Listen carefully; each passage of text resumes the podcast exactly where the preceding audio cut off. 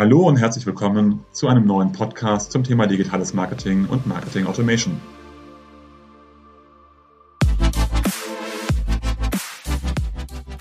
Mein Name ist Jörg Reinhardt, promovierter Physiker, dreifacher Familienvater und Gründer der Centelli Consulting Group, einer führenden Unternehmensberatung rund um digitales Marketing und digitales Kundenmanagement. Wie immer in unserem Podcast sprechen wir mit verschiedenen Unternehmen, wo diese im Bereich digitales Marketing und Marketing Automation stehen, welche Projekte besonders erfolgreich sind, was dabei zu beachten ist und welche Learnings sie gezogen haben. Herzlich willkommen zu einer neuen Folge des Podcasts Mehr Gewinn mit Marketing Automation. Heute mit Meinhard Jakobsen, Gründer der B2B Smart Data GmbH. Hallo Meinhard, herzlich willkommen. Moin Jörg, grüß dich. Wir wollen ja heute so ein bisschen über das Thema Anwendungsfälle von smarten Targetlisten im Bereich Marketing Automation sprechen. Und ich gehe mal davon aus, viele Zuhörer kennen dich sogar schon. Ähm, aber kannst du für die, die dich noch nicht kennen, dich mal so ein bisschen vorstellen? Du hast ja auch einen sehr bewegten Lebenslauf in dem ganzen Marketing Automation Umfeld, um mal so ein paar deiner Stationen beleuchten. Ja, ich habe mal, also erstmal danke für die Einladung, Jörg, äh, prima. Ähm, ja, also mein Lebenslauf, ich habe mal so reine Statistik studiert, also so mit Nebenfach Biologie, Schwerpunkt Informatik in München. Ähm, bin dann über eine Trainee-Tätigkeit ähm, in der Marktforschung ins CRM-Analytik-Umfeld geraten bei der Bank 24, damals eine Ausgründung von der Deutschen Bank, habt ihr den CRM-Bereich aufgebaut, analytisches CRM, Marktforschung und die ganzen Themen. Bin dann in den Schober-Konzern gewechselt, äh, war bei der Infas Geodaten äh, Geschäftsführer am Ende, bin dann rüber zur Postbank, habe da die Themen verantwortet, inklusive einem spannenden Börsengang, äh, once in a lifetime, sage ich da nur, ähm, und äh, bin dann vor 17 Jahren auf die Idee gekommen oder vor 18 Jahren auf die Idee gekommen, das, was ich kann, mache ich in einer eigenen Firma, das war die Marankommen und vor sieben Jahren haben wir dann die B2B Smart Data rausgegründet, weil das Sinn machte, da im Endeffekt die Themen, was B2B-Themen angeht, rauszugründen, weil es ein etwas anderer Geschäftsansatz ist als jetzt die Marancon, die eher auf Retainer und auf Kundenanalyse arbeitet. Genau. Bin nebenbei noch Lehr Lehrbeauftragter in verschiedenen Verbänden und so weiter, aber kann man alles auf meiner Vita-Seite lesen sozusagen. Ja, weil ich spannend finde, bevor wir ins eigentliche Thema einsteigen, du bist ja beim, Deutschen Dialogmarketingverband auch für das Competence Center Künstliche Intelligenz und Customer Centric verantwortlich. Wie kommst du denn zur Mischung dieser beiden Themen, die ja erstmal nichts miteinander zu tun haben? Ja gut, wir hatten, ähm, wir hatten ein Think Tank Künstliche Intelligenz, äh, der sich halt am Anfang, was gibt's eigentlich, welche, welche Themen gibt's da, den haben wir vor sechs Jahren gestartet. Äh, Sibo Voigt war damit sehr stark involviert, der ja mittlerweile retired ist und haben uns dann eben Gedanken gemacht, wie KI sich entwickelt, was passiert da eigentlich, welche Auswirkungen hat das auf das Dialogmarketing. Und ähm, nach zwei bis drei Jahren, so ein Think Tank soll dann irgendwann auch mal eigenständig werden. Und äh, parallel dazu haben wir festgestellt, dass viele Mitglieder des Customer, des Kompetenzcenters CRM, wie ich auch, äh, eben in beiden, in beiden Gruppen aktiv waren. Und da haben wir gesagt, okay, bevor wir jetzt ein weitere Kompetenzcenter aufbauen, dann nehmen wir das alte CRM-Kompetenzcenter und bauen das Ganze zusammen und nennen es eben KIC, also Künstliche Intelligenz und Customer Centricity. Ähm, hätte auch Ike heißen können, Artificial Intelligence und Customer Centricity. However, äh, und da sind wir seit... Pff, vier Jahren, es war noch vor Corona gestartet. das ist immer so die, die Zeitrechnung, die man hat. Und ja, zusammen mit Stefan Schmiedel äh, leite ich das ähm, ähm, Kompetenzcenter. Und ja, wir haben jetzt im September eine Veranstaltung, im Oktober eine. 12. Oktober in München, ziemlich coole Vorträge, Salesforce, Border und so weiter. 12. Oktober, 14 Uhr, bitte kommen. Super. Kleiner Werbeblock. Gehen wir aber gleich darauf ein, natürlich ein hohes Interesse ganz offensichtlich zwischen den CRM-Kollegen und den, und den AI-Themen letztendlich besteht. Wir wollen aber heute erstmal über das Thema Smart Target Listen sprechen und damit auch über natürlich dich und die B2B Smart Data. Kannst du mal so ein bisschen beschreiben, was ihr in der B2B äh, Smart Data GmbH genau macht? Ja, also die, die meisten von euch kennen ja so Firmenlisten. Du gehst zum Adresshändler und kaufst dir eine Firmendatenbank, die auf irgendwelche Daten basiert. Und das haben wir quasi auch, also sind wir genau wie die anderen. Unsere Datenquelle ist eine etwas andere, weil wir alle kartografischen Systeme, die es gibt, auslesen. Also Bing, OpenStreetMap und Google. Das heißt, die Datenbasis, die wir haben, ist eine allumfassende Standortliste, die wir dann dementsprechend den Webseiten zuweisen. Das heißt, wir wissen eben, okay, diese 300 Aral-Standorte gibt es, es gibt ein paar mehr, aber bleiben wir mal bei dem Beispiel und wir wissen eben, aral.de ist die richtige Webseite. Über die Webseite haben wir dann unendlich viele Informationen an jeder Firma dran, die man dann strukturiert in der Datenbank ablegen kann. Wir haben dafür Textdatenbanken, vektorisierte Textdatenbanken aufgebaut, die dann diese Daten enthalten und können eben strukturiert auch alle Informationen von diesen Webseiten runterziehen. Also wenn du jetzt reingehst und sagst, oh, ich brauche mal das und das von der Webseite, das können wir dementsprechend dann den Klienten bereitstellen. Äh, und das ist so die Idee der B2B Smart Data, die eben die B2B-Daten smart bereitzustellen. Ja. Welche Anwendungsfälle gibt es denn typischerweise, ähm, wo ich sage, ich bräuchte eigentlich mehr Informationen? Oder äh, sind die Anwendungsfälle so äh, heterogen, dass es quasi zig davon gibt? Äh, es gibt zig. Also gestern äh, kam einer oder, oder letzte Woche sagte jemand, ich brauche mal einen Pflegedienstleiter. Sagt ihr, okay. Und die Pflegedienstleiter sind erstaunlicherweise, also Pflegedienst von Heimen, Einrichtungen, die sind erstaunlicherweise alle mit äh, E-Mail-Adresse, Telefonnummer, Name auf den Webseiten der einzelnen Institutionen vorhanden. Und ähm, diese Liste kann man dann mit intelligenten Verfahren, wenn man alle Webseiten hat, wenn man die Zuordnung hat, kann man die dementsprechend rausfiltern. Das ist ein Beispiel, was da dementsprechend geht. Oder jemand sagt, ich brauche Webseiten mit irgendwelchen Shop-Informationen, irgendwelchen Software-Informationen. Ich brauche Webseiten, die gewisse Inhalte haben, was die Technik angeht. Ähm, jetzt zum Beispiel haben wir eine Agentur, die sagt, ich brauche möglichst alte Webseiten, weil ich möchte denen halt einen neuen Webauftritt verkaufen. Ähm, das heißt, so non-responsive Webseiten sind entspannende Webseiten, die wir dementsprechend haben. Und das ist natürlich eine Goldgrube für die Werbeagenturen, weil ich muss nicht manuell im Browser suchen und was wir halt bereitstellen, alles, was Sie immer schon mal googeln wollten, sich noch nie zu fragen getraut haben, sozusagen. Das ist äh, so das Thema, was wir dann haben. Ja, alles, was man googeln wollte, heißt, ihr habt quasi eine, eine KI oder Webcrawler am Einsatz, äh, die ihr dann individuell letztendlich mit den Fragestellungen bestücken könnt und die dann einmal durchs Netz durchscrollen und genau das, was die Anwender suchen, letztendlich herausfinden. Ja, wir haben so eine, so eine Staging Area gebaut. Das heißt, wir gehen einmal mindestens im Monat über alle Webseiten drüber und legen die Inhalte bei uns in die vektorisierten Datenbanken, also Textdatenbanken und so weiter. Das heißt, wir haben hier schon fertige Textinhalte liegen, können die aber dementsprechend dann äh, teilweise durchsuchen. Das heißt, dieser Crawl-Prozess und der Bereitstellungsprozess, der Aktualisierungsprozess, der läuft jeden Monat und auf diesen aktualisierten Daten können wir dann eben alle Sachen bereitstellen. Ansonsten musst du ja jeden Monat nochmal neu crawlen oder bei, bei jedem Projekt neu crawlen. Das ist ja Quark und das ist auch ein riesen Zeitaufwand, weil äh, das ist im Endeffekt das zeitintensive Thema. Da sind wir halt jeden, jeden Monat eigentlich nur zwei Wochen beschäftigt, immer neu zu crawlen, aber es mhm. läuft parallel. Deswegen haben wir es eben automatisiert und können sehr schnell auf Kundenanfragen reagieren. Ja. Jetzt hast du ja eben quasi schon einen Use Case gehabt, wo ich vielleicht an neue Zielgruppen rankomme ähm, und neue Ansprechpartner rankomme. Ähm, jetzt kenne ich natürlich den Fall, dass man auch im B2B-Bereich typischerweise eben äh, Scorings anlegt und Co., ähm, wo man noch mehr Informationen mit dazu nimmt. Sind das auch typische Anwendungsfälle? Also kannst du mal so vielleicht Anwendungsfälle aus den verschiedensten Spektren nochmal darlegen, eurer Daten? Ja, also es gibt halt Leute, die sagen, ich brauche genau das. Die wissen genau, was sie brauchen, die kennen ihr Geschäftsfeld, die sagen, die Daten hätte ich gerne, äh, keine Ahnung. Äh, und dann gibt's aber auch die Kunden, die sagen, ja, ich bin Maschinenbauer, ich habe jetzt 20 Maschinen verkauft, ich möchte gerne die 21. Maschine verkaufen und dann können wir sagen, gib uns die 20 Webseiten oder die 20 Kunden, die du hast und wir sagen dir, wer ist die 21. Firma, weil wir dann das Muster im Endeffekt ermitteln. Das heißt, wir gehen dann rein in diese riesen Textdatenbank und sagen, welche Begriffe, welche Texte müssen in welcher Kombination auf den Webseiten erscheinen, damit wir eben dieses Muster der 20 Käufer repräsentieren, bekommen dann ein idealtypisches Muster für diese 20 Käufer und dieses Muster können wir dann auf alle Webseiten in Deutschland übertragen und dir die nächsten 100 Adressen jeden Monat bereitstellen. Das Ganze lernt aber. Das ist das System, wir stellen dir 100 bereit, ist dir einmal fertiges Modell, aber du weißt selber, die Modelle verändern sich ja. Und ich nehme jetzt das Feedback, das heißt 101. Monat, 102. Monat, 103. Monat und dann setze ich die KI nochmal auf. Das heißt, ich lerne nochmal aus den ersten 300, wer war denn gut, wer war nicht so gut. Am Anfang sind vielleicht 60, 70 Prozent gut. Ja, und dann mache ich wieder eine KI-Schleife. Wir nennen das KI-Schleife bei uns, damit der Kunde auch irgendwie versteht. Und dann analysieren wir wieder.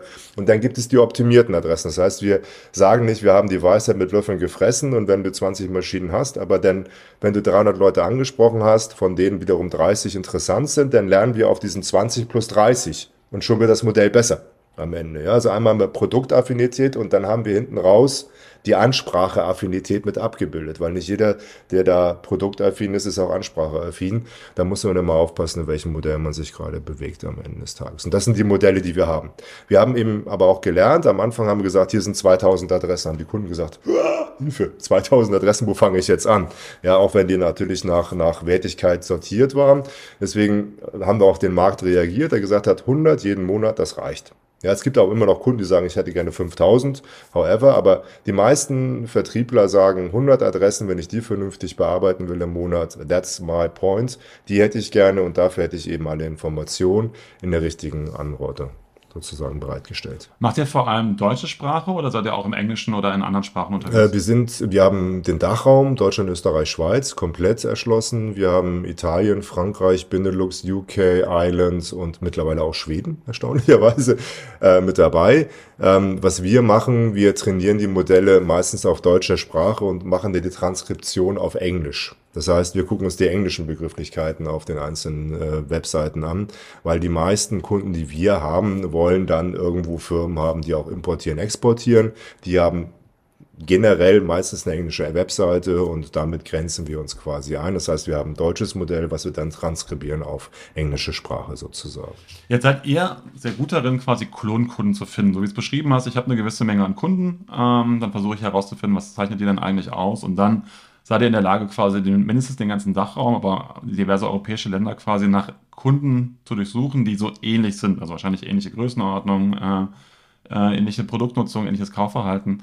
Und dann gibt ihr ja diese Targetlisten raus, ähm, die wahrscheinlich mehr sind als nur die Unternehmen selber, sondern auch noch sogar die richtigen Ansprechpartner, die dann mit, mit dabei sind. Genau, also wir können, ja, wir können die Ansprechpartner teilweise auf der Webseite ermitteln. Also da kannst du ja, Vertriebsleiter wird genannt oder, oder eben der Heimleiter, wenn wir den nehmen, oder der Geschäftsführer im Impressum, wenn das Land Impressumspflicht hat. Das ist ja nur in Deutschland so und Österreich äh, auch noch so, ich glaube in der Schweiz schon nicht mehr. Ähm, und dann können wir natürlich noch äh, in sozialen Netzen gucken. Das heißt, du kannst dann über intelligente Suchanfragen die richtigen relevanten Personen identifizieren und hast dann im Endeffekt Name, Vorname, Position äh, desjenigen und hast dann unter Umständen auch die E-Mail-Adresse, gegebenenfalls auch das LinkedIn-Profil. Genau. genau. Ähm, wie ist denn dann der Prozess? Also jetzt habe ich sozusagen die 100 Namen ähm, der optimalen Kunden, vielleicht noch mit einem Ranking hinten dran. Du hast schon gesagt, der Vertrieb selber kann die dann angehen. Ähm, du hast auch schon gesagt, auf der, ihr könnt aber natürlich auch in den sozialen Netzwerken durchschauen und erfinden. Ähm, Gibt es auch noch einen automatisierten Prozess hinten dran dann quasi, die mehrstufig anzusprechen oder was bietet ihr da auch an oder wie macht ihr das typischerweise?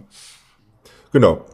Also es gibt Kunden, die telefonieren, es gibt Kunden, die fahren vorbei, es gibt aber auch, wie wir es idealtypisch machen, wir gehen halt in die sozialen Netzwerke hinein, haben dann Bots, die sich automatisch dann dementsprechend mit diesen Ansprechpartnern vernetzen. Ja, also die sind auch so getaktet, dass sie im Endeffekt den Reglementarien entsprechen äh, und menschliches Verhalten imitieren. Das heißt, diese Bots sprechen dann maximal 25 Leute am Tag an und von denen reagieren dann, also bei mir zurzeit acht bis zehn am Tag, äh, bei anderen Klienten vier bis fünf. Das heißt, morgens machst du dann Rechner an und hast vier bis fünf neue Kontakte, die du am Tag vorher noch nicht hattest. Mit denen du dann auf den sozialen Medien dementsprechend dann natürlich interagieren musst. Du musst dann richtigen Content haben, musst dich mit denen unterhalten, musst natürlich auch gucken, was machen die überhaupt, weil passt dein Produkt denn überhaupt dazu oder sind die so weit weg, dass sie toll, dass wir verbunden sind, äh, wenn wir mal uns auf einer Konferenz sehen, dass wir mal austauschen, aber ich glaube, mein Produkt ist nicht relevant für dich, das gibt's ja auch, also nicht jeden, den wir da dementsprechend erwischen, hat in dem Augenblick natürlich eine Kaufabsicht am Ende des Tages,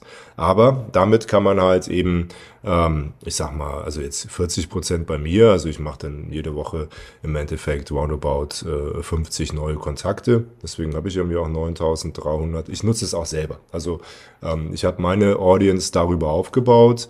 Und ähm, wenn man das dann mit dem richtigen Inhalt, also wenn ich nichts zu erzählen habe, dann nützt mir auch die ganze Audience nichts, sage ich mal. Ja, ich muss ja auch die gescheite Musik spielen. Ähm, also wenn ich Ed Sheeran bin, dann kann ich natürlich einen Club voll machen. Ich kann auch eine Halle voll machen. Wenn ich aber sonst einen Club voll machen kann, aber meine Stimme zu leise ist, um die ganze Halle zu füllen, so what?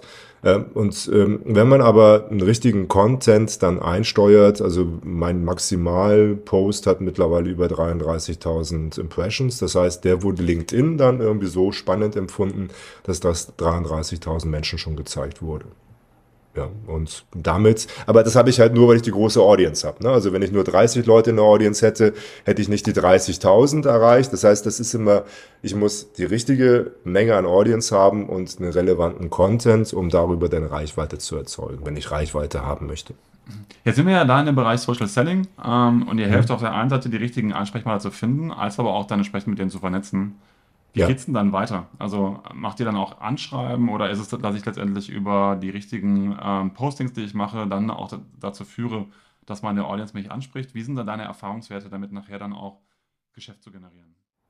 Also es gibt verschiedene Strategien, wie man da. Also wir arbeiten mit Agenturen zusammen. Also wir sind eher die die die Datendackel. So, wir hören dann auf und sagen, die Ansprache ist erfolgt und erste, zweite Folgeansprache, das kann unsere Software. Und dann beginnt ja der individuelle Content. Da haben wir Sales-Agenturen, die da natürlich versuchen, den Sales zu qualifizieren, den Marketing Qualified Lead zum Sales Qualified Lead zu machen äh, indem sie dann eben da Informationen anreichern, Kontakte, äh, Informationsstrecken dementsprechend ausspielen. Da arbeiten wir mit verschiedenen Agenturen zusammen. Ich habe vor zwei Wochen vor 200 Leuten einen Webcast gehalten mit Marvin äh, Bührmann von Erzähls, äh, wo wir uns dann darüber unterhalten haben, wenn wir das haben, was macht er denn damit? Weil in der Analyse kommen ja Inhalte raus, die wiederum helfen können in der Kundenansprache. Das heißt, äh, äh, ich muss mir eben auch angucken, was, was habe ich da für Muster erkannt und diese Muster kann ich eben nutzen. Und, und äh, wir arbeiten da aber auch mit klassischen Werbeagenturen zusammen, die sich eben auf Social Selling spezialisiert haben,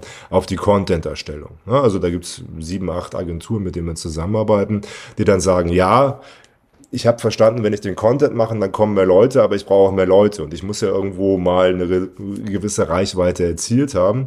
Das heißt, diese Content-Agenturen kommen auf uns zu und sagen, hey, ich hätte jetzt, mein, mein, mein Kunde hat 370 äh, Follower, wir wollen den jetzt auf 2000 hochschrauben, wie kriegen wir es am besten hin? Ja, und das aber generisch in der richtigen Zielgruppe mit den richtigen Ansprechpartnern. Ja, jetzt irgendwo in Asien 2000 äh, Follower zu kaufen, hilft nicht weiter, äh, sondern es sind wirklich dann die Follower, die wirklich relevant sind und die eben auch deiner Zielgruppe entsprechen. Ist ein bisschen ein mühsamerer Weg. Wenn du fünf am Tag machst, äh, bist du dann ähm, bei 200 Arbeitstagen bei 1000 im Jahr. Das ist so die Wachstumsrate. Bei mir sind es halt irgendwie zweieinhalbtausend im Jahr, aber ähm, das sind die Wachstumsraten, die man damit erzielt. Man muss auch ehrlich sein und sagen, also ich kann jetzt, wenn jemand keinen relevanten Content hat, kann ich ihn nicht aufpumpen. Wenn jemand relevanten Content hat, kann ich ihn unterstützen, dass der weiter verbreitet wird. Genau. Macht ihr auch ähm, wer kennt wen Geschichten. Also ich kenne andere Anbieter, die sozusagen dann auch nochmal schauen, wer kennt quasi wen. Also wen von meinen eigenen Kontakten könnte mich dann quasi dann auch an die entsprechenden Kontakte empfehlen, die relevant sind? Wir empfehlen es unseren Kunden. Also wer kennt wen in Form von der Netzwerkanalytik haben wir jetzt nicht mit drin. Ähm, wenn du das meinst, aber wenn jemand sagt, ist gerade nicht relevant für mich, dann sage ich, wenn es gerade für dich nicht relevant ist, für wen wäre es denn gerade relevant? So, also äh, das ist ja der Abbinder, äh, den darf man ja nicht vergessen am Ende des Tages, wenn jemand Nein sagt, heißt, also Nein heißt ja nicht Nein, sein Nein heißt ja jetzt im Augenblick nicht, ne? Also, und da im Endeffekt den Abbinder zu machen. Eine Netzwerkanalytik selber haben wir nicht drauf, da schrecken wir vor der Masse zurück, die wir eigentlich dann dementsprechend hätten, wenn wir alle Kontakte dementsprechend darstellen. Also da gibt es andere Anbieter, die das anbieten. Wir sind eher auf den wirklichen Content bezogen, das heißt, sind wir in der richtigen Zielgruppe, sind wir bei den richtigen Ansprechpartnern. Jetzt sind wir ja dabei, erstmal quasi unseren Stamm ähm, von Netzwerk aufzubauen bei LinkedIn. Du hast eben schon gesagt, ihr arbeitet auch mit Sales-Teams zusammen. Ähm, wie sieht das Zusammenspiel aus? Du hast auch schon gesagt, wichtig ist natürlich vom Sales-Team, wenn die dann die Kunden angehen, dass es auch die Rückmeldung gibt, nach dem Motto hat funktioniert, hat nicht funktioniert, damit das Modell besser wird. Was ist da noch zu beachten? Ja gut, erstmal, dass natürlich dann äh, eine Firma nur von einem Sales-Mitarbeiter angesprochen wird, dass man das eben differenziert. Da gibt's halt eben vertikale, horizontale Orientierung. Entweder bin ich halt räumlich orientiert und sage Postleitzahlgebiet, ich bin thematisch orientiert. Wir haben halt Sales-Organisationen, die das dann dementsprechend aufteilen, die die Leads dementsprechend aufteilen. Aber dann machen wir auch immer so Erfahrungs- Meetings, wo wir sagen, okay, was haben wir denn gelernt? Also was funktioniert, was funktioniert nicht in der Ansprache, in der Folgeansprache, dass man da dementsprechend reingeht und dann wiederum trainiert und sagt, okay, die waren cool, die waren nicht so cool, dass man dann eben die KI auch so auf die richtige Pferde setzt und sagt, hier, guck mal da, guck mal da, guck mal da.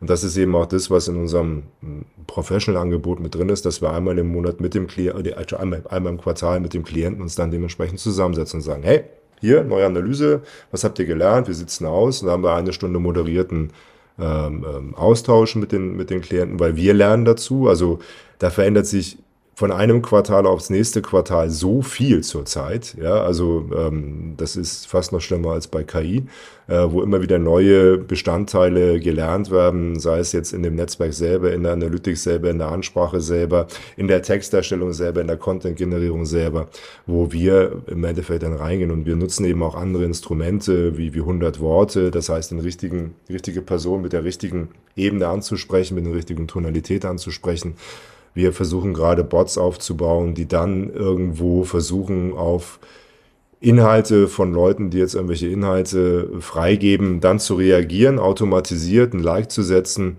ja, dass man dann, wenn, du halt einen Beitrag machst dann, und du siehst, oh, der meiner, der liked mich immer, dann überlegst du, ich, ich frag den doch mal. Ne? Also da eben interaktiv hin reinzugehen und solche Tools da bei uns mit ranzubauen. Geht das sogar so weit? Ich kann das von anderen Anbietern ähm dass ihr quasi auch im sozialen Bereich schaut, wer hat wann was gepostet und nicht nur um das zu liken, sondern um zu schauen, ob da gewisse Worte auch vielleicht vorkommen, dass man dann wiederum darauf die Person auch ansprechen könnte, um sozusagen so einen Trigger zu haben für eine Kontaktaufnahme?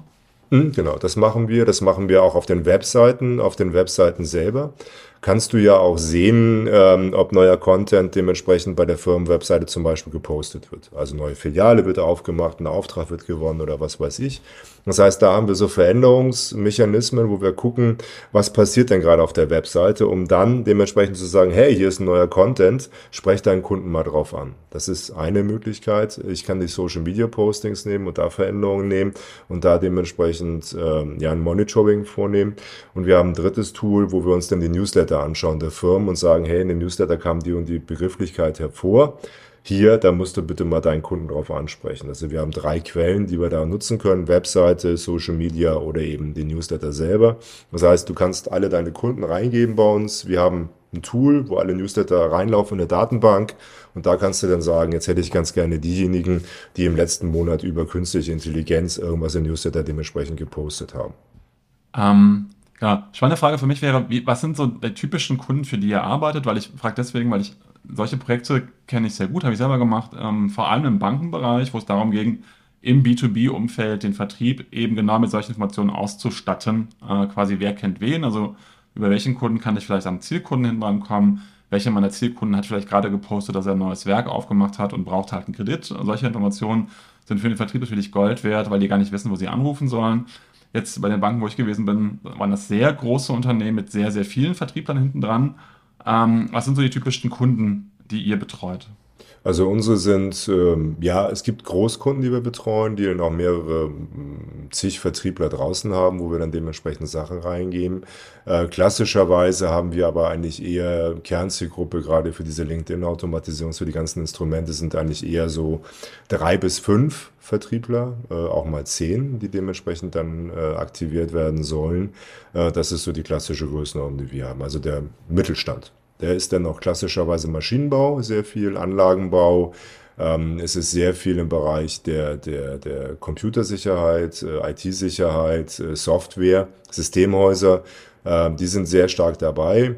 Ähm, bei Software muss man immer differenzieren, die beiden Zielgruppen Endkunden, Systemhäuser, wo wir dann eben sehr stark unterstützen können, da Verbindungen herstellen können.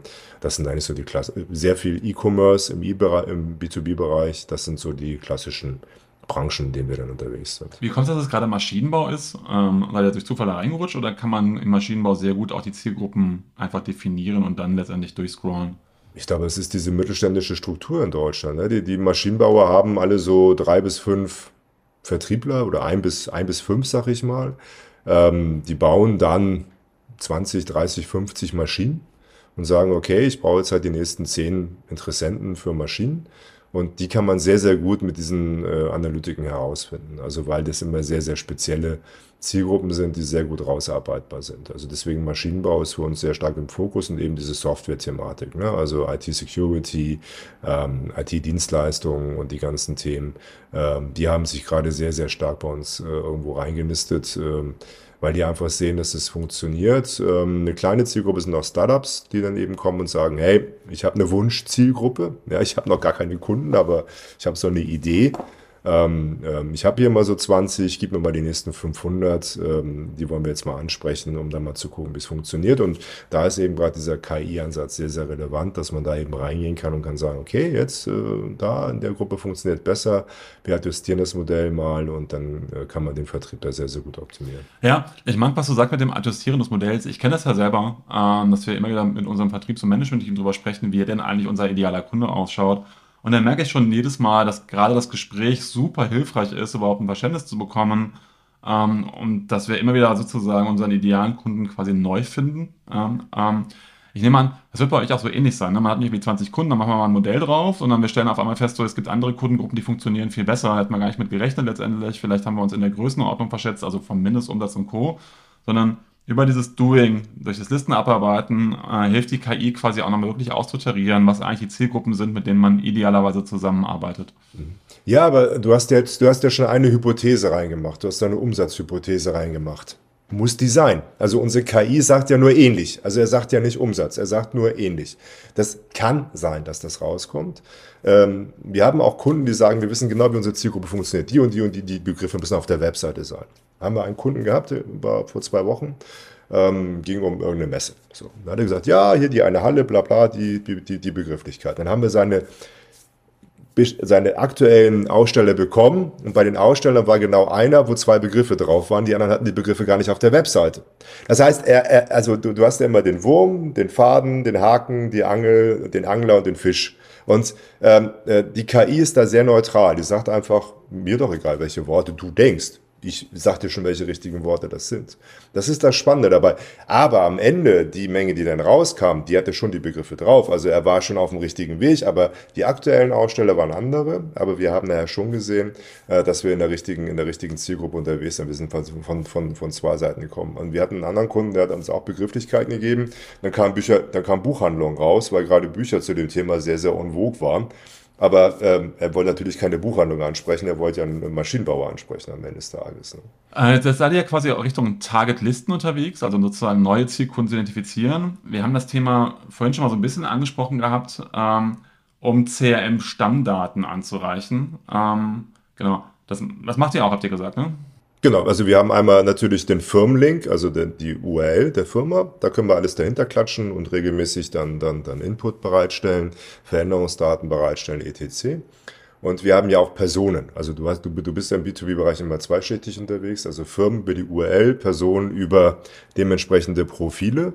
Ähm, wir können, wenn du die Firma hast und Vorname, Nachname, roundabout 50, 60 Prozent der Personen anreichern mit den dementsprechenden Social Media Kanälen, also Xing und LinkedIn. Ja, aber nur diejenigen, die auch von außen gefunden werden wollen. Du kannst dir in deinem Profil einstellen, Google darf mich nicht finden hier bei LinkedIn. Ja, wenn du das einstellst, dann wirst du von uns auch nicht gefunden, weil die Personen äh, werden wir dann dementsprechend nicht finden. Genau. Das heißt, man kann sozusagen seine eigenen CRM-Listen erstmal erweitern mit den Personen, die da drin sind ja. und mit dem jeweiligen Netzwerk und dann auch mal, ja. im, ich weiß nicht, Baut ihr auch sowas ähnliches wie Organigramme auf? Ist das möglich oder ist das meistens schwierig wegen der ganzen verschiedenen Jobtitel? Der, also die Organigramme sind ja meistens Netzwerke, ja, und äh, diese Netzwerke, also wenn du 300 kreuz 300 hast, äh, das kriegst du nicht mehr abgebildet. Ne? Also dann in der, in der, in der Mehrdimensionalität. Ähm, Organigramme, ja, wenn du jetzt in der Organisation bist und dementsprechend dann überlegst, wo du reingehen willst, kannst du natürlich Organigramme aufbauen ist aber nicht Kernbestandteil dessen, was wir machen. Weil wir einfach sagen, okay, hier ist der Klaus Müller, der ist bei Firma A oder war bei Firma A. Also auch das ist eine spannende Information. Ich meine, wenn, wenn, wenn ähm, irgendwie 25 Prozent der Leute jährlich ihren Job wechseln oder 20 Prozent, ja, also weißt du schon, du gibst mir eine Liste und von denen sind halt irgendwie 10 Prozent nicht auffindbar, weil die bei einer anderen Firma sind. Ja, und dann ist die Frage, Finden wir den im Lebenslauf? Ist der Lebenslauf sauber gefüllt? Ähm, das sind ja eben dann nochmal die Themen, die wir in den, Social, in den sozialen Medien haben. Da haben wir so ein bisschen Herausforderung, weil manche sozialen Medien ja gerade so ein bisschen nicht ganz en vogue sind ähm, und andere sind en vogue. Und da, wo en vogue ist, ähm, versucht man natürlich die Leute zu finden. Äh, aber es gibt genügend Zielgruppen, die auch noch in dem etwas älteren sozialen Netzwerk dann in Deutschland aktiv sind. Jetzt haben wir viel über LinkedIn gesprochen. Jetzt sprichst du davon, dass ältere Herrschaften vielleicht auf älteren Netzwerken aktiv sind. Baxing sind? Baxing, ja. Ja, okay, okay. ja. Aber, aber nicht bei Facebook oder so. Das heißt, wir reden wirklich gerade von den Business-Netzwerken, die ihr macht, oder nehmt ihr auch dann die ähm, anderen Social-Media-Accounts auch mit dazu? Wir nehmen auch, also wir haben gerade im Bereich der Pharmazie, haben wir halt äh, YouTube, Twitter, LinkedIn, Facebook, ich glaube, das war's. Pinterest, glaube ich noch hatten wir mal für einen Klienten gemacht und die Verfahren sind analog zu sehen. Die Trefferquoten bei TikTok sind eine Katastrophe, muss ich mit dazu sagen, weil ich da keine Klarnamen habe. Also das funktioniert überhaupt nicht. Ähm, bei YouTube haben wir ganz gute Trefferquoten, aber auch wenig, wenig, wenig Zielgruppe quasi, die da dementsprechend eigene YouTube-Kanäle hat. Also wir zum Beispiel haben einen bei der Marancon, bei der B2B. Da werden wir wunderbar referenziert, da funktioniert es sehr gut. Aber habt ihr einen YouTube-Kanal? Weiß ich gar nicht. Jörg. Wir, wir haben einen, aber wir haben noch nicht, nicht danke, Leute drauf. Danke, danke, genau. ja, aber das ist ja äh, so, so, so Henne-Ei-Prinzip. Ne? Und, und äh, ähm, äh, ich sag mal, äh, wir versuchen halt bei den Netzwerken, also wir versuchen halt Influencer zu finden. Wenn ich die Person, die Firma weiß, kann ich versuchen, diese Person zu referenzieren als Influencer und dann dementsprechend dem Unternehmen bereitstellen, dass er sagt, okay, ah, dem muss ich, aber den Jörg muss ich auch passen, weil der hat so viele äh, Follower bei LinkedIn, der hat einen eigenen YouTube-Kanal, der hat einen Podcast, der hat das. Ähm, das sind relevante Sachen, die man dementsprechend dahinterlegen kann. Und das ist gerade im Bereich von Pharmazieunternehmen extrem wichtig, die Influencer zu kennen für die einzelnen Krankheitsbilder als Beispiel, wo wir dann eben die Firmen unterstützen am Ende des Tages. Wenn ich jetzt sage, hey, ihr seid total spannend äh, mit dem, was ihr macht und von der Menge an Vertrieblern, die ich habe, passt das auch. Ich habe auch 20 Kunden. Wie, wie lange dauert denn so ein Projekt mit euch, bis ich quasi die ersten Erfolge sehe? Ist das so eine sehr lange Geschichte oder kann ich da relativ zügig Erfolge haben? Wie, wie ist das normalerweise? Ja, also die, die Analyse dauert, also die Firmenanalyse eine Woche, die Ansprechpartner auch eine Woche, kann, also so roundabout zehn Tage, dann, dann, dann legst du los. Äh, wir hatten einen, einen Kunden, da haben wir um 16 Uhr gestartet, um 17 Uhr rief sie an und war erstaunt, dass derjenige, den sie da jetzt angesprochen hat oder der Bot, dass da schon mal jemand geantwortet hat nach äh, 23 Minuten. Also, äh, also war 16.23 Uhr. Screenshot kann ich auch gerne zur Verfügung stellen. ist also keine. Äh, und, und sie hat ihm gesagt: Hallo, wir bauen nahtlose Edelstahlrohre, Schnick, Schnack, Schnuck. Äh, wer bei Ihnen im Hause ist denn relevant und äh, Ansprechpartner? Und er hat gesagt: Ja, wer ich. Schön, dass Sie mich ansprechen. Übrigens, wir kaufen bei dem und dem unsere nahtlosen Edelstahlrohre. Wir brauchen groß, äh, größere Durchmesser, ähm, aber beim nächsten Angebot würde ich Sie gerne mit berücksichtigen. Das war am ersten Tag passiert.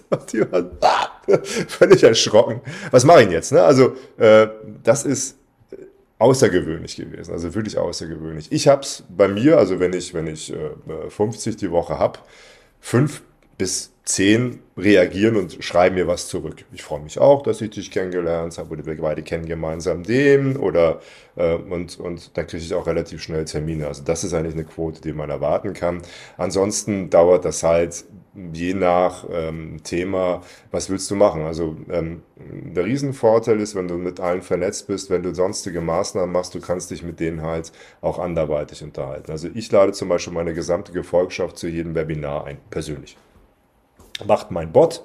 Aber und, und auf einmal reagieren Leute, an die ich gar nicht denke, die in meinem Webinar sitzen und sich äh, nachher bei mir melden ähm, und, und sagen, Mensch, lass uns mal sprechen, ich habe da eine Idee, ich war in deinem Webinar, das hört sich ja spannend an. Und, äh, oder ich habe das im Podcast gehört. Also äh, so ein Podcast ist eben auch für mich ein Vertriebsmedium, genau wie, wie für dich auch. Oder sagen, ja, ja, genau. Also es haben schon große Firmen bei uns angerufen, wo ich dann vorher einen Podcast gehalten habe ja, und sagen, hey, das hört sich spannend an, lass uns mal drüber reden. Äh, aber ich glaube, es ist die Gesamtgemengelage. Du musst einen richtigen Content haben, du musst dann mit den richtigen Leuten vernetzt sein, du musst auch das richtige Angebot für denjenigen haben, dass der sagt, okay, das ist jetzt auch spannend für mich. Äh, und dann bist du eigentlich da äh, ähm, nach zwei, drei Monaten schon dabei, dass du dann wirklich ernsthafte Gespräche führst oder schon erste Angebote, erste Projekte machst. Ja, das ist so eine Größenordnung, die ich eigentlich dann, dann sagen kann. Es ist natürlich was anderes, wenn ich jetzt eine Messe verkaufe und Messestand. Dann ist das kürzere Verkaufszyklen am Ende des Tages. Also, weil da ist ja dann die Bereitschaft auch schon da, im Endeffekt dann diese Messe dann dementsprechend dann zu besuchen. Das ist dann zügiger zu machen und wenn ich halt ein erklärungsbedürftiges Produkt habe, wenn ich eine Consulting-Leistung habe, die relativ aufwendig zu verkaufen ist, dann dauert es halt ein paar Tage länger.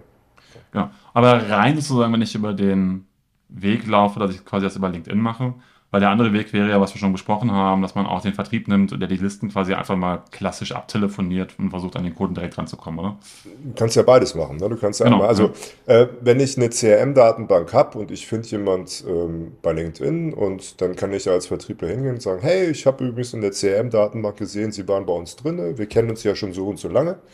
Ja, und ähm, ich kann automatisiert eben die CRM-Datenbank legen und dir alle Kontakte geben. Da kannst du gucken, kenne ich die schon, kenne ich die noch nicht. Und dann kannst du automatisiert dir einen Text überlegen, hey, ich habe in meiner CRM-Datenbank gesehen, sie sind da ja drin. Ähm, wollen wir uns nicht mal austauschen? Ähm, wir haben ja viele Veränderungen und gerade in ihrer Branche ist das und das ja relevant im Augenblick. So. Dann hast du erstmal deine Expertise, dass du die Branche kennst, dass es da Relevanz gibt für gewisse Themen, die du anbietest, dargestellt. Und du kannst natürlich als Vertriebler vom ersten Tag an richtig rennen ich bin hier neu, ich habe in der CRM-Datenbank gesehen, Sie haben vor drei Jahren mal ein Projekt gemacht. Wie sieht's denn aus? Ja, also du hast auf einmal natürlich einen völlig anderen Startpunkt und derjenige, also da hast du dann natürlich Quoten, die über 40, 50 Prozent Annahmequote sind am Ende des Tages. Wenn du es vernünftig machst. Ne? Also wenn du jetzt ein LinkedIn-Profil mit drei Followern hast, dann hast du natürlich verloren. Äh, wenn du es eins mit 200, 300 hast, dann hast du schon ganz gute Chancen, da reinzukommen. Okay. Das heißt, wichtig ist sozusagen, sich auch mit dem LinkedIn-Thema zu beschäftigen. Aber da habe ich verstanden, unterstützt er quasi auch. Ne? Also auf der einen Seite mit den Bots, genau, genau. als aber auch mit dem genau. passenden genau. Know-how. Ja, wir haben die richtigen Partner, also wir arbeiten da mit Martin Nietzsche, kennst du ja auch. Der hat ja ein ganz gutes Buch geschrieben zum Thema LinkedIn. Also wenn man unser Professional-Paket bucht, dann macht er auch eine halbe Stunde, guckt sich dein Profil an und hilft dir. Ähm, das verkaufen wir da quasi mit rein. Er macht es, um Neukunden zu gewinnen. Wir machen das, weil er unser also Partner ist in dem Zusammenhang ähm, geschätzter Partner und wir haben ja auch beim Buch ein bisschen unterstützt und so weiter. Das heißt, wir arbeiten da auf, auf Gegenseitigkeit ähm, und, und äh, versuchen dann gemeinsam diese Projekte umzusetzen. Weil du brauchst natürlich auch ein gescheites LinkedIn-Profil, weil unsere Daten helfen ja nicht, wenn du ein doofes LinkedIn-Profil hast. Ne? Also wenn du da kein vernünftiges Bild drin hast, wenn du da irgendwie den Hintergrund nicht hast, wenn du deinen Lebenslauf nicht gefüllt hast, hm, doof. Deswegen haben wir gesagt, es macht Sinn, dann mit den Profis zusammenzuarbeiten, die dann eben auch diese ganze Social Selling Thematik machen. Aber viele dieser Profis nutzen eben unsere Lösung, um eben so die richtigen Ansprechpartner zu finden, um eben die richtige Zielgruppe, die richtigen Ansprechpartner dann dementsprechend zu adressieren. Genau, jetzt hatte ich schon, es ist ein bisschen Zweiteilung. Einmal gibt es die LinkedIn-Profis, die man so optimal macht quasi. Ihr seid die Profis dafür, entsprechend die Zielgruppen zu identifizieren. Das macht ihr auf der einen Seite mit einer KI und dann andererseits ein paar Anschreibesachen letztendlich mit Bots, die man dann sozusagen bei euch kommen kann. Ähm, wir haben das Thema KI schon am Anfang angesprochen gehabt. Wie viel KI ist denn in eurer KI drinnen? also, ich habe ja mal Statistik studiert und da neuronale Netze waren, wie ich studiert habe, ähm, äh, in den 90er Jahren waren die schon vorhanden. Wir haben, also wir haben eine riesen, wir haben eine riesen Herausforderung, dass wir halt äh, bei jeder Webseite Millionen von Begriffen dahinter haben. Also eine Webseite sind immer äh, relativ viele äh, Begriffe und man kann die Begriffe ja auch hinreichend falsch schreiben. Also wir haben Milliarden an Begrifflichkeiten bei uns in der Datenbank. Da hilft uns ähm, so, ein, so ein intelligenter Informationskriterium, Algorithmus, die richtigen Personen oder die richtigen Begriffe zu identifizieren. Das ist schon mal der erste Schritt.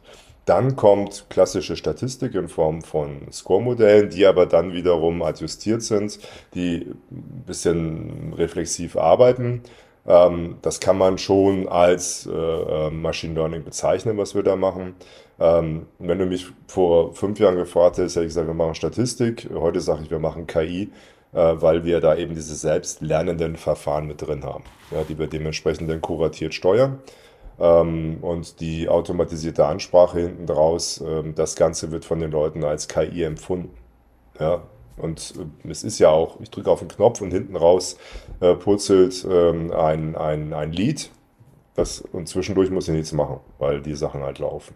Es ist jetzt nicht in Form von generativer KI, Ähm, wobei das ja auch die Large Language Models sind ja nichts anderes als äh, neuronale Netze, die dann halt die Knoten dementsprechend haben. Bei den drei Worten kommt als nächstes Wort das.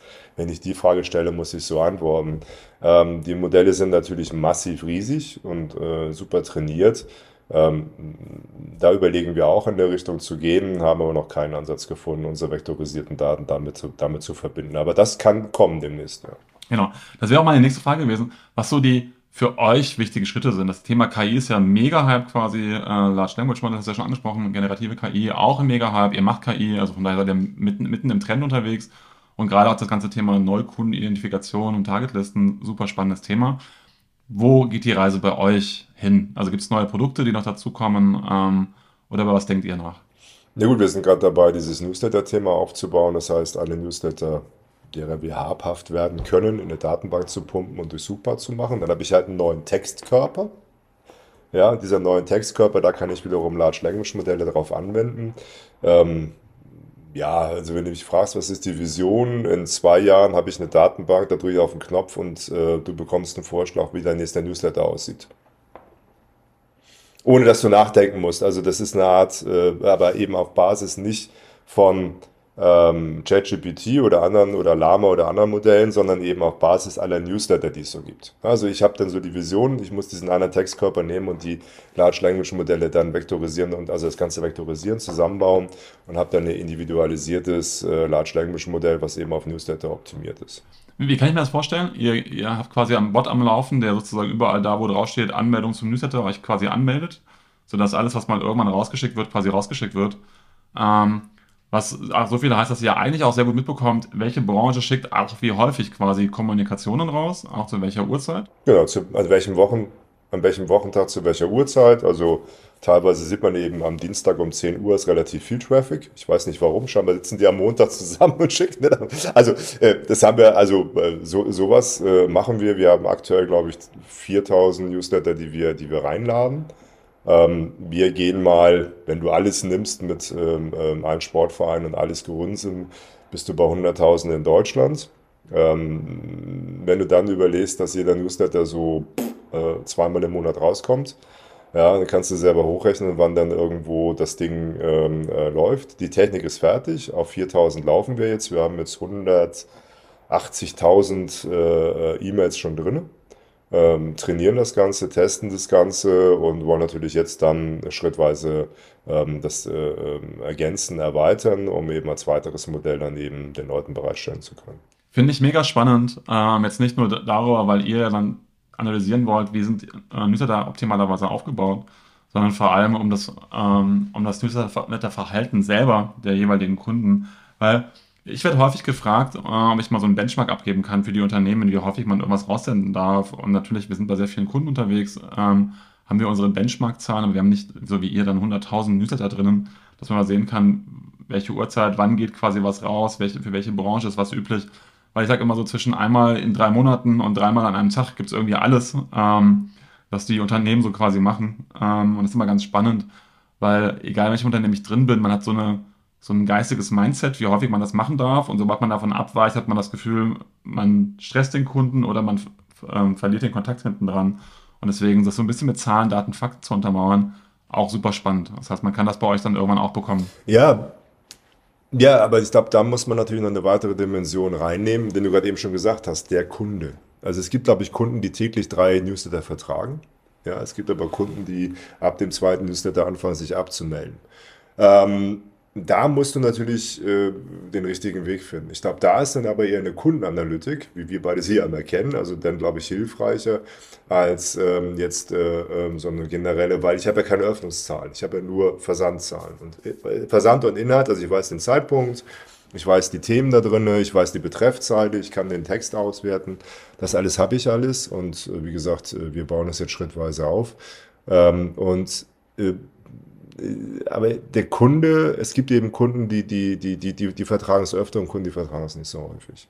Und da, da müssen wir, glaube ich, von beiden Ecken kommen am Ende des Tages. Das macht ihr ja auch. Also, dass man da sagt, okay, ähm, welcher Kunde vertritt welche Menge und welcher Kunde vertritt aber auch welchen Content. Also da kann man ja auch mal reingehen. Ne? Also äh, wir haben durchaus Kunden, wo wir sagen, ähm, der Kunde klickt auf das Thema Deswegen ist da relevant. Also wenn wir Kundensegmentierung machen, das macht ihr ja auch, äh, wenn wir Kundensegmentierung machen, sind die Klickverhalten auf die einzelnen Themengebiete des Newsletters ein Bestandteil, um Kundensegmente hinzukriegen.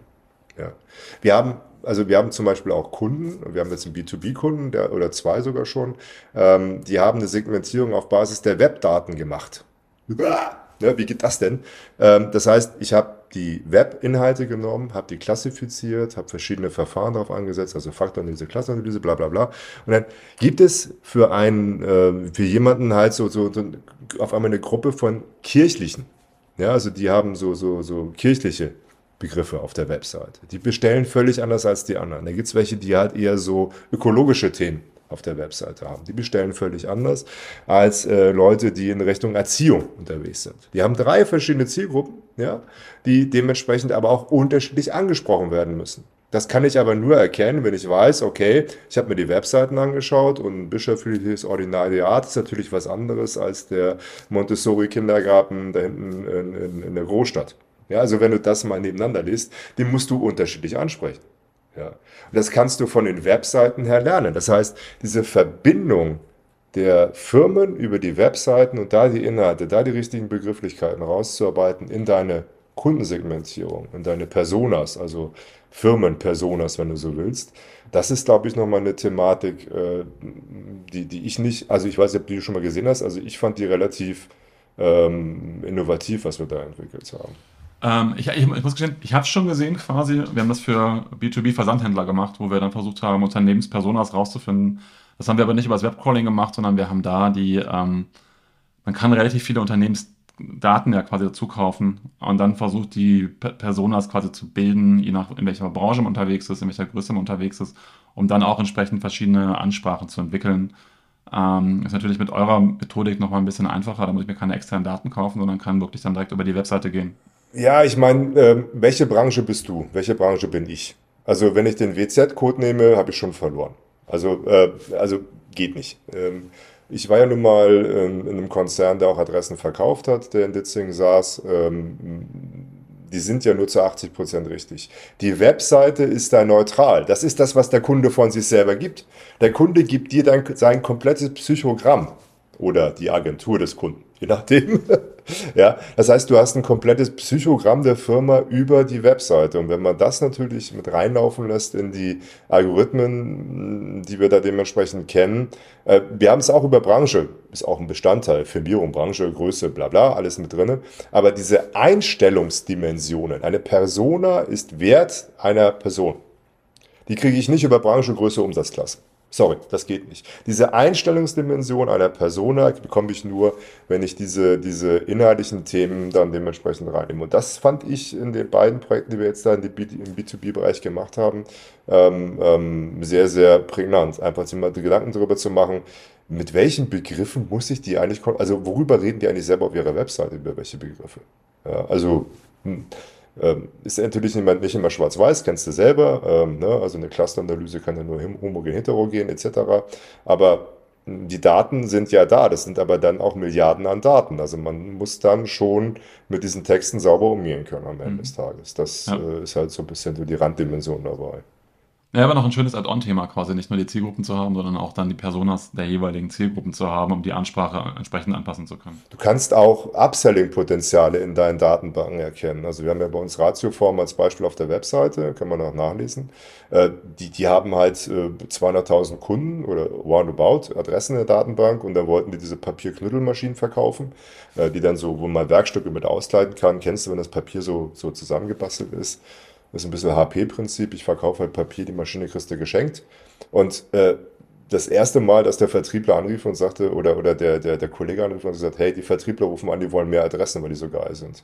Ja, weil, weil du auf einmal das Muster erkennen kannst, äh, aufgrund der Webseite, weil große, große Stücke auszukleiden, das sind gewisse Firmen, die gewisse Tonalitäten, gewisse Begriffe auf der Webseite haben. Ne? Ja.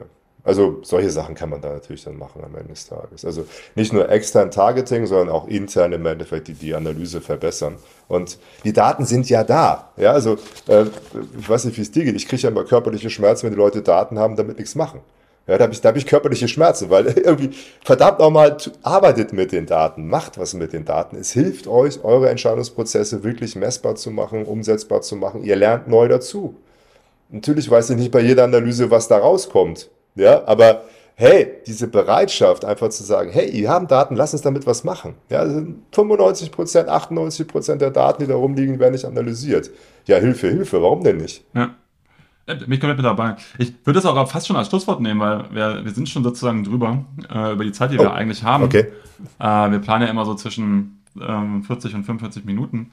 Deswegen, ähm, ich, ich, mag das, was du gesagt hast, nämlich wirklich mal die Daten zu verwenden und nicht immer nach neuen Daten zu suchen, sondern erstmal auch das, was da ist, letztendlich zu, zu nutzen. Das war schon für mich schon so ein Highlight für den Schluss. Trotzdem die Gelegenheit, was möchtest du unseren Zuhörern und Zuhörern noch mitgeben auf den Weg?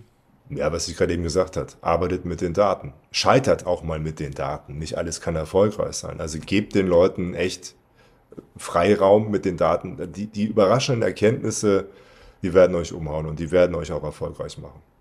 Cool. Damit sage ich vielen Dank, Meinert, und auf bald. Ja, vielen Dank.